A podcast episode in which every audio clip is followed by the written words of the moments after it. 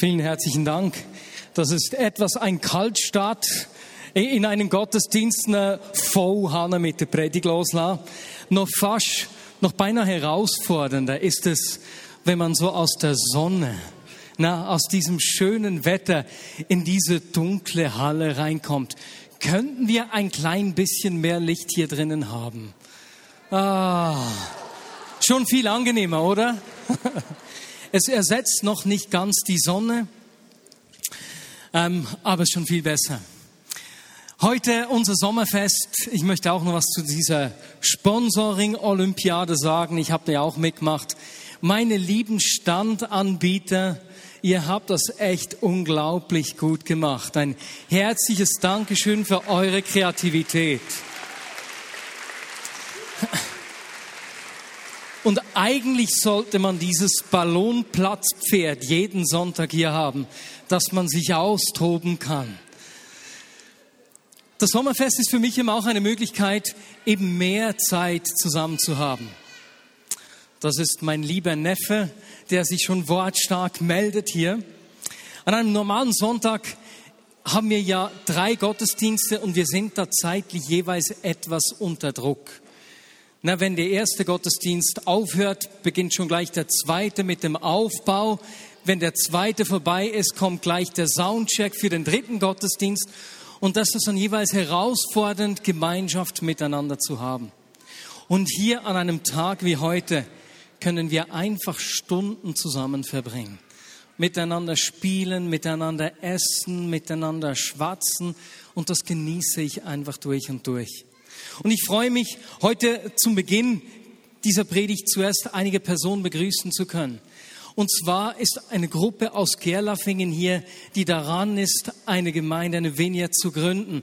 Und es ist schön, dass ihr hier seid, einfach um Beziehung mit uns aufzunehmen. Und damit ihr sie seht, bitte steht doch hier alle auf. Diese Gruppe aus Gerlafingen, die mitten in der Gründung steckt. Herzlich willkommen hier bei uns in Bern.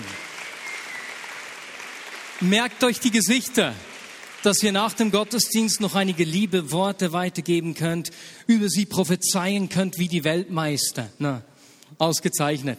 Und dann, ihr dürft euch wieder setzen. Dann ist natürlich auch die Gemeindegründung aus Ostermundigen hier, die wir in den nächsten Monaten äh, einsetzen und aussenden werden als eine Gemeinde. Wo sitzt ihr? Ihr dürft auch aufstehen. Schön seid ihr hier mit. Cool, dass es euch gibt.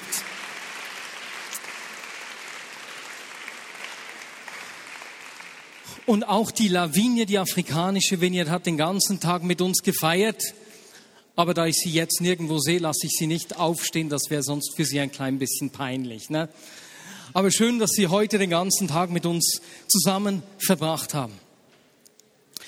Und dann haben ja heute eben auch noch fünf Personen sich taufen lassen. Und ich möchte jetzt zu euch Täuflingen noch kurz einige Worte sagen. Diese Taufe, wie wir gehört haben, ist ein riesiges Fest. Du hast damit vor uns allen, aber auch vor Gott und vor der unsichtbaren Welt zum Ausdruck gebracht, dass du mit ihm leben willst. Wie das Schorsch gesagt hat, bist du durchs Untertauchen sozusagen mit Jesus gestorben und durchs Auftauchen mit ihm auferstanden. Und damit ist sichtbar, dass du ein neuer Mensch bist. Aber mit dieser Taufe hast du nicht einfach etwas zwischen dir und Gott festgemacht. Das ist nicht einfach etwas zwischen dir und Gott. Paulus schreibt im 1. Korinther 12, 13, wir haben alle denselben Geist empfangen und gehören durch die Taufe zum Leib Christi. Durch diese Taufe wirst du in eine Familie hineingeboren. Du wirst Teil der Familie Gottes. Du gehörst dazu. Du wirst auf einen Schlag ein Glied an einem Leib, ein Glied, das es unbedingt braucht. Ein Leib, der von dir abhängig ist, auf dich angewiesen ist und ohne dich nicht vollständig ist. Und so ist es sozusagen die Geburt in eine Gemeinschaft, die du heute auch gefeiert hast. Und wir nehmen dich natürlich herzlich auf in dieser Gemeinschaft der Heiligen. Und ich möchte heute über die Bedeutung der Gemeinschaft sprechen. Ganz kurz nur einen Gedanken über die Bedeutung der Gemeinschaft und dann um zu lernen, wie wir das leben können, wie wir das miteinander praktizieren können, will ich mit euch anschauen, wie das die Gemeinde in Jerusalem gelebt hat und dann das auf unsere Situation zu übertragen.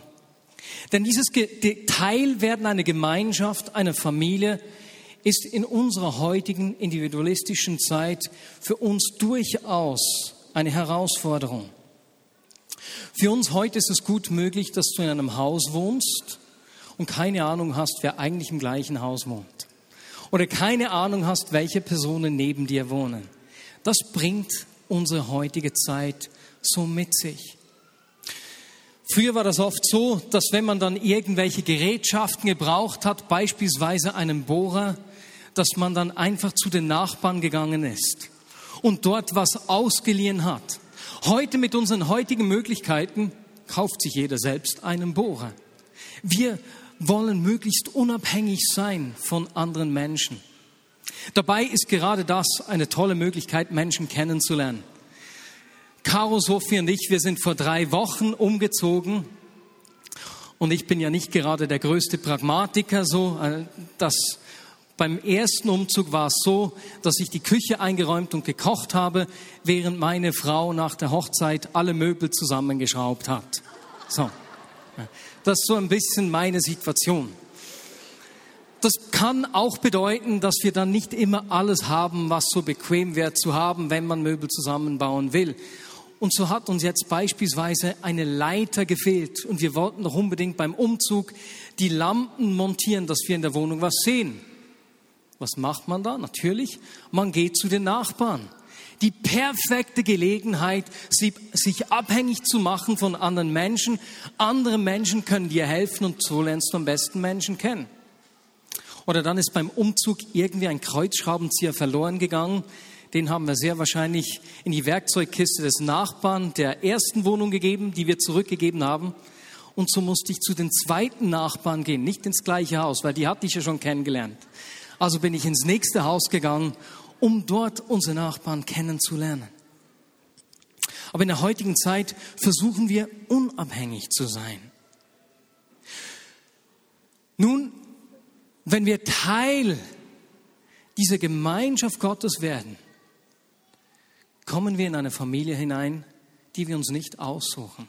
Wie das in einer Familie ist, Freunde kann man sich aussuchen, Onkeln, Tanten, Eltern, Geschwister kann man sich nicht aussuchen. Und so werden wir in eine Familie reingeboren. Weswegen? Das ist ganz einfach, weil Gott uns in seinem Ebenbild geschaffen hat. Weil er, der mit uns Gemeinschaft haben will, uns so gemacht hat, dass wir auf Gemeinschaft angewiesen sind. Wir sind alle beschränkt in unseren Möglichkeiten. Wir brauchen alle immer wieder Menschen, die uns helfen, Menschen, die uns unterstützen, aber genauso auch Menschen, die uns brauchen und um uns zum Ausdruck bringen, du bist wichtig, ich brauche dich, du gibst mir Sicherheit. Wir sind für die Gemeinschaft geschaffen. Und Jesus hat das vorgelebt, wie wir das äh, lesen in der Bibel. Nach seiner Taufe sammelte er eine Gruppe von Menschen um sich, mit denen er dauernd zusammen ist. Menschen, diese Männer, diese zwölf Männer, die ein Ziel haben, ihm auf Schritt und Tritt nachzufolgen, wie wir letzte Woche gehört haben, und ihn zu imitieren, ihm so nahe zu sein, dass sie in allem werden können wie er.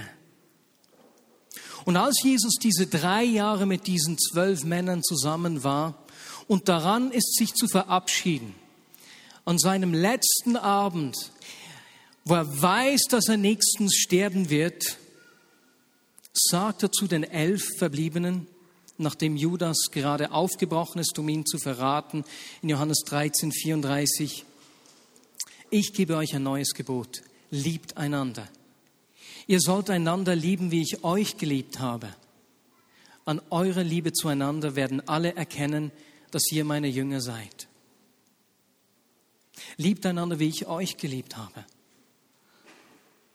Das heißt so viel wie, so wie ich mich euch verschenkt habe, verschenkt euch aneinander. Wie ich an euch geglaubt habe, so glaubt ihr aneinander. Wie ich mit euch geduldig war, wenn ihr Fehler gemacht habt, seid geduldig miteinander. Wie ich euer Bestes gesucht habe, sucht das Beste füreinander. Und so wie ich euch nahe an mich herangelassen habe, lasst euch gegenseitig nahe aneinander heran. Lasst Nähe zu. Und dieses neue Gebot wiederholt Jesus insgesamt dreimal hier an dieser Stelle im Johannesevangelium. Und er sagt in diesem ersten Teil, dass an der Liebe, die wir zueinander leben, alle sehen, wer wir sind, nämlich seine Jünger. Im hohepriesterlichen Gebet betet er dann, dass durch unsere Liebe zueinander alle sehen sollen, wer er ist.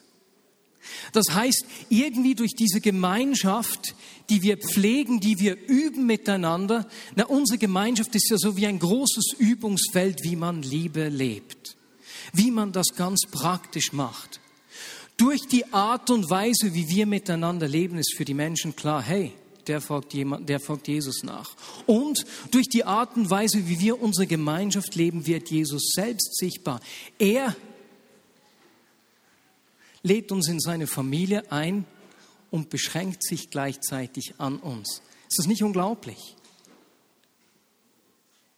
Und unsere Gemeinschaft ist Jesus so wichtig, dass er in Matthäus 5, 23 und 24 in der Bergpredigt zu seinen Zuhörern sagt, wenn ihr also vor dem Altar im Tempel steht, um zu opfern, und es fällt euch mit einem Mal ein, dass jemand etwas gegen euch hat, dann lasst eure Opfer vor dem Altar liegen, geht zu dem Betreffenden und versöhnt euch mit ihm.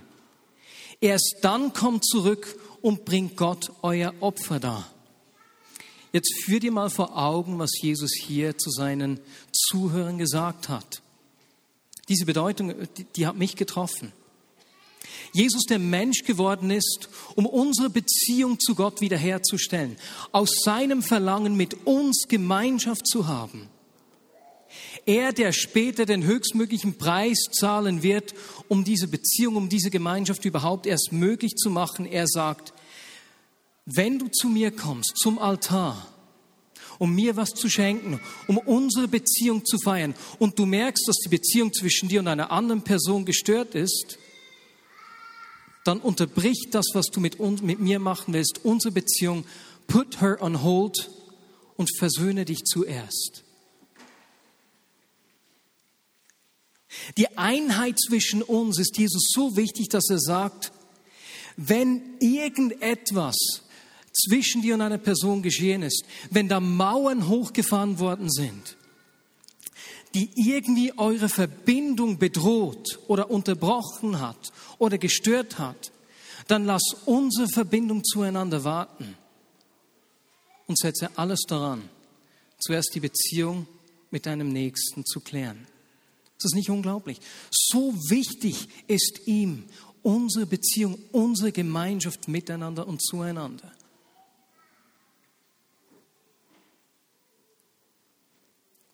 Weswegen?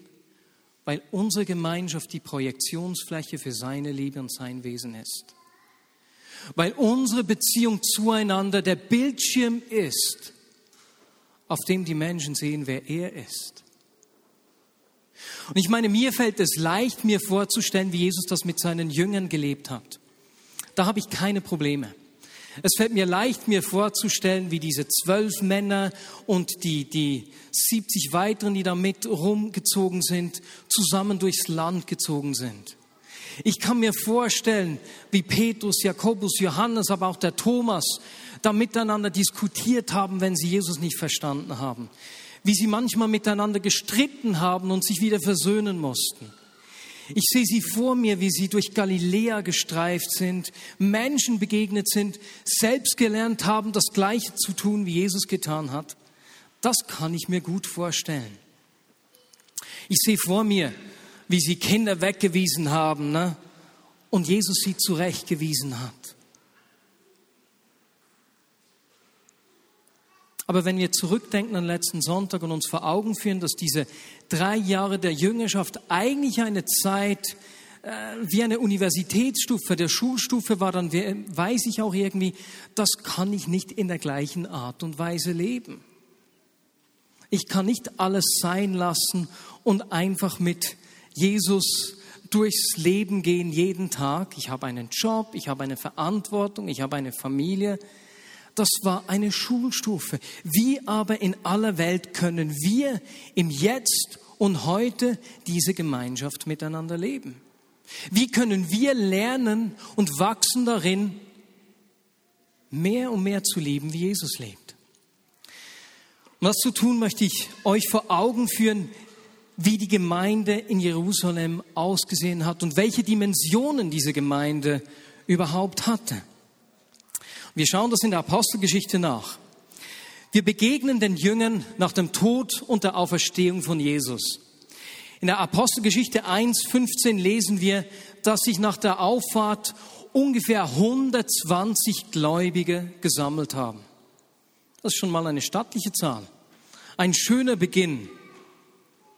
In Kapitel 2 fällt der Heilige Geist auf die versammelte Menge und das ist dann eigentlich die Geburtsstunde der Gemeinde.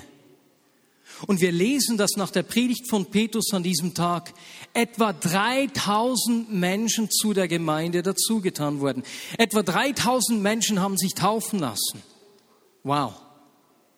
Diese Gemeinde beginnt und sie sind schon über 3000 Personen.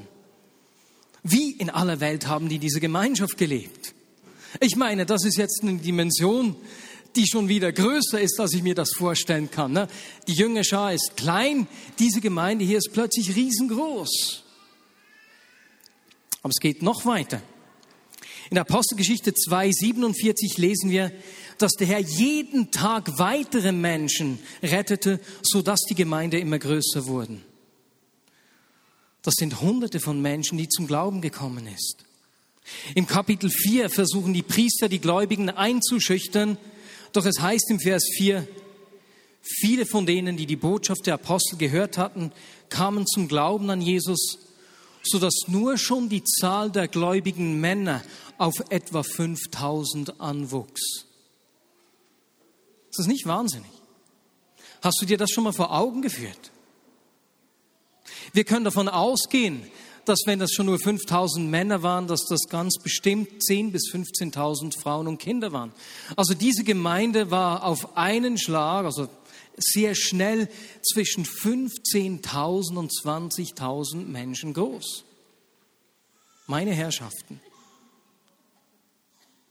Ich war ja letztes Jahr in der Vineyard Cincinnati in den Staaten, das war vor zwei Jahren, und ich war beeindruckt. Das war eine Gemeinde von 7000 Gottesdienstbesuchern am Wochenende und man hat sich in einer Familie gefühlt. Obwohl die so groß waren, war das ein Zuhause. Irgendwie ist mit diesem Familienbewusstsein mehr verbunden als einfach die Größe.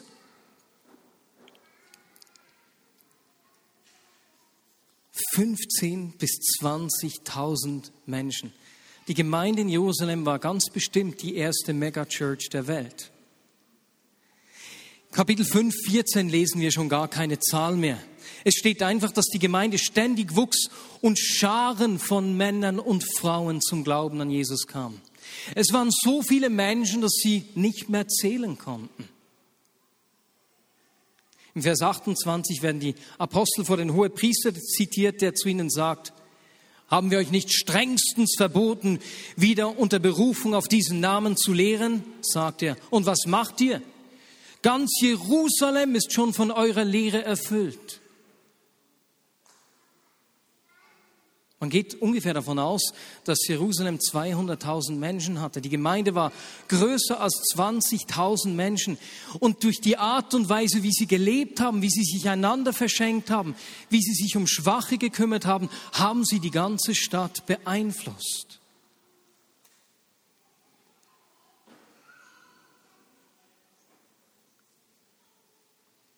Im nächsten Kapitel Apostelgeschichte 6 lesen wir weiter, dass die Gemeinde unaufhörlich wuchs und die Zahl der Jünger in Jerusalem sprunghaft anstieg. Das heißt, jetzt waren sie schon über 20.000 und jetzt stieg sie sprunghaft an.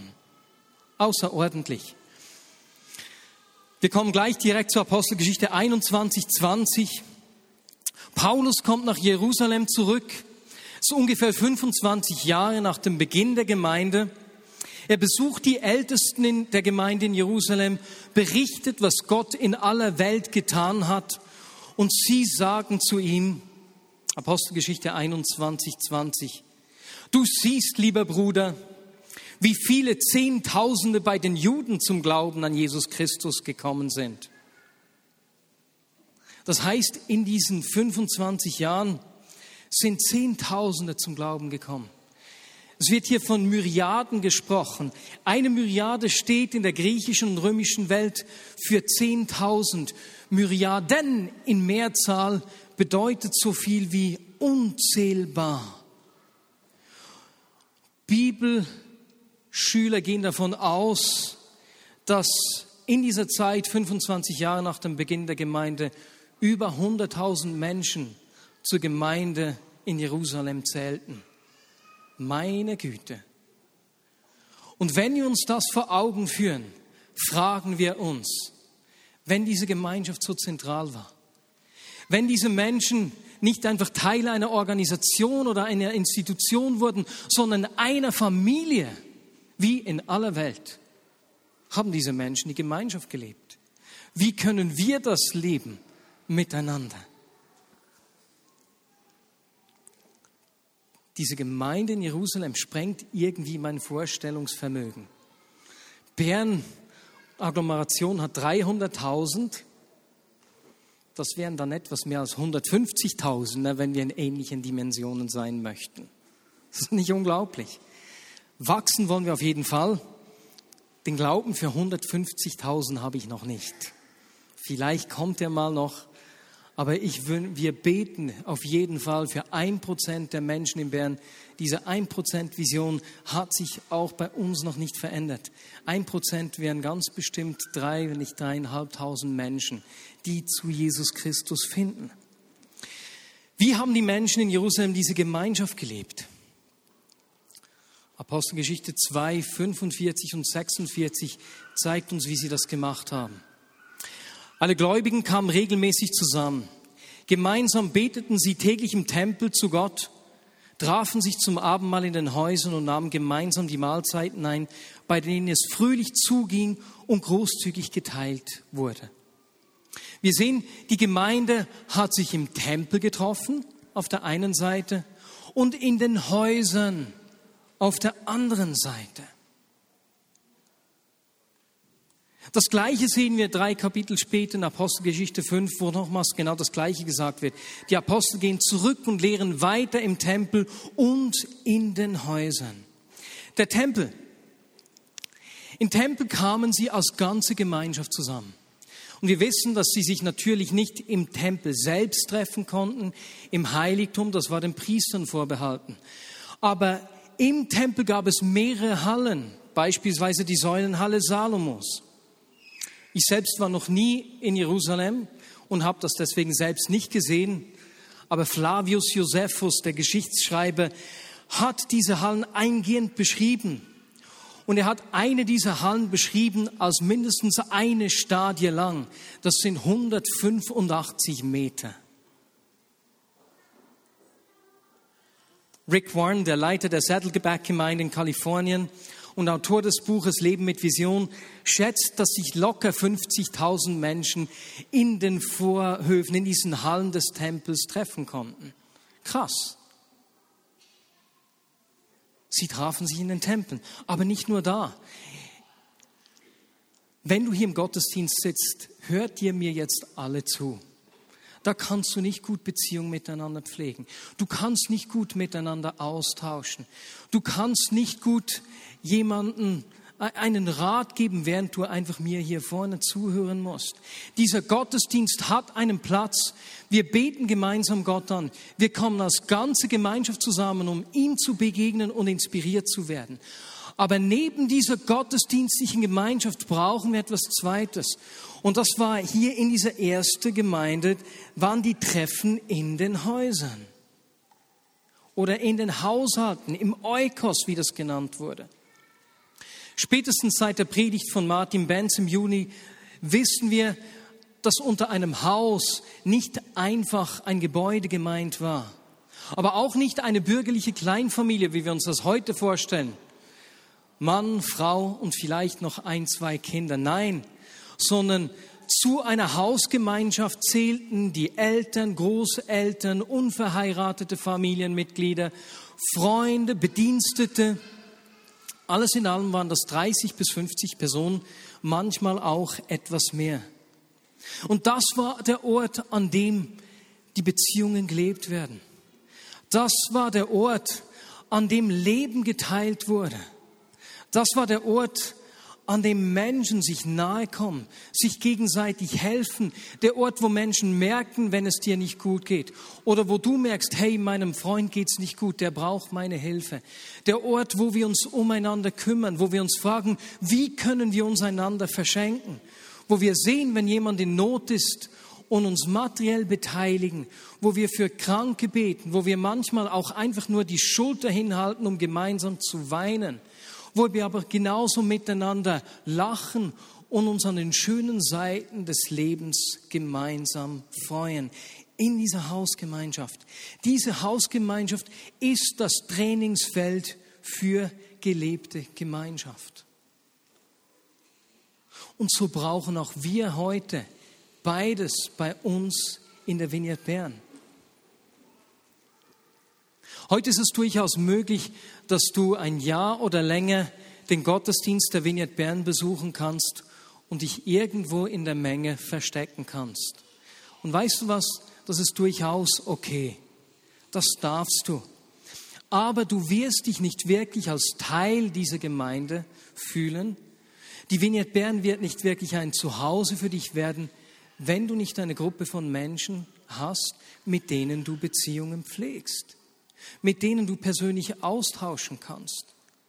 Die merken, wenn du fehlst. Wir brauchen diese Gemeinschaft. Und aus diesem Grund haben wir in der Vineyard Bern ganz viele Möglichkeiten, wie wir diese Gemeinschaft leben. Die Form ist egal, die Frage ist, bist du verbindlich in so einer Gemeinschaft? Gibt es Menschen, um die du dich kümmerst und die du an dich nahe ranlässt? Es gibt in der Vineyard Bern Wohn- und Lebensgemeinschaften, wo Menschen Leben durch Zusammenleben teilen, pflegen. In der Vignette Bern haben wir Kleingruppen, in denen wir diese Gemeinschaft leben. Kleingruppen sind Gruppen von fünf bis ungefähr zwölf Personen, vielleicht auch vier bis zwölf, wie auch immer. Auf jeden Fall kleinere Gruppen von Menschen, in denen Gruppen man sich trifft, in denen man austauscht, seine Fragen stellen kann, sich kümmert umeinander. Und dann haben wir aber genauso in der Vignette Bern auch größere Gruppen, die wir Communities nennen, die diesem Eukos nahe kommen. Gruppen von, sagen wir, 20 bis 50 Personen. Diese Communities, in denen sich eine größere Zahl von Menschen trifft. Wie du die Gemeinschaft pflegst, wo du das Übungsfeld für diese Gemeinschaft findest, ist mir egal. Ich schreibe dir nicht vor, in welche Art von Gruppe du gehen musst. Hey, was wir auch noch haben. Wir haben Berufsgruppen, die sich regelmäßig treffen, um einander zu unterstützen, Reich Gottes in ihrem beruflichen Alltag sich, äh, sichtbar zu machen. Sei das der Kingdom Business Club, sei das eine Gruppe von Ingenieuren, die sich regelmäßig trifft. Neu werden wir auch einen TÜV-Club wieder haben, der das Reich Gottes unter den Motorradfahren sichtbar machen will und so weiter und so fort. Wenn ich eine Gruppe vergessen habe, tut mir leid, das gibt ganz bestimmt noch weitere. Aber wie du diese Gemeinschaft lebst, schreiben wir dir nicht vor. Du brauchst einen Ort, wo du diese gelebte Gemeinschaft üben kannst. Ein Ort, in dem du Beziehungen findest. Ein Ort, an dem du lernst, andere zu lieben.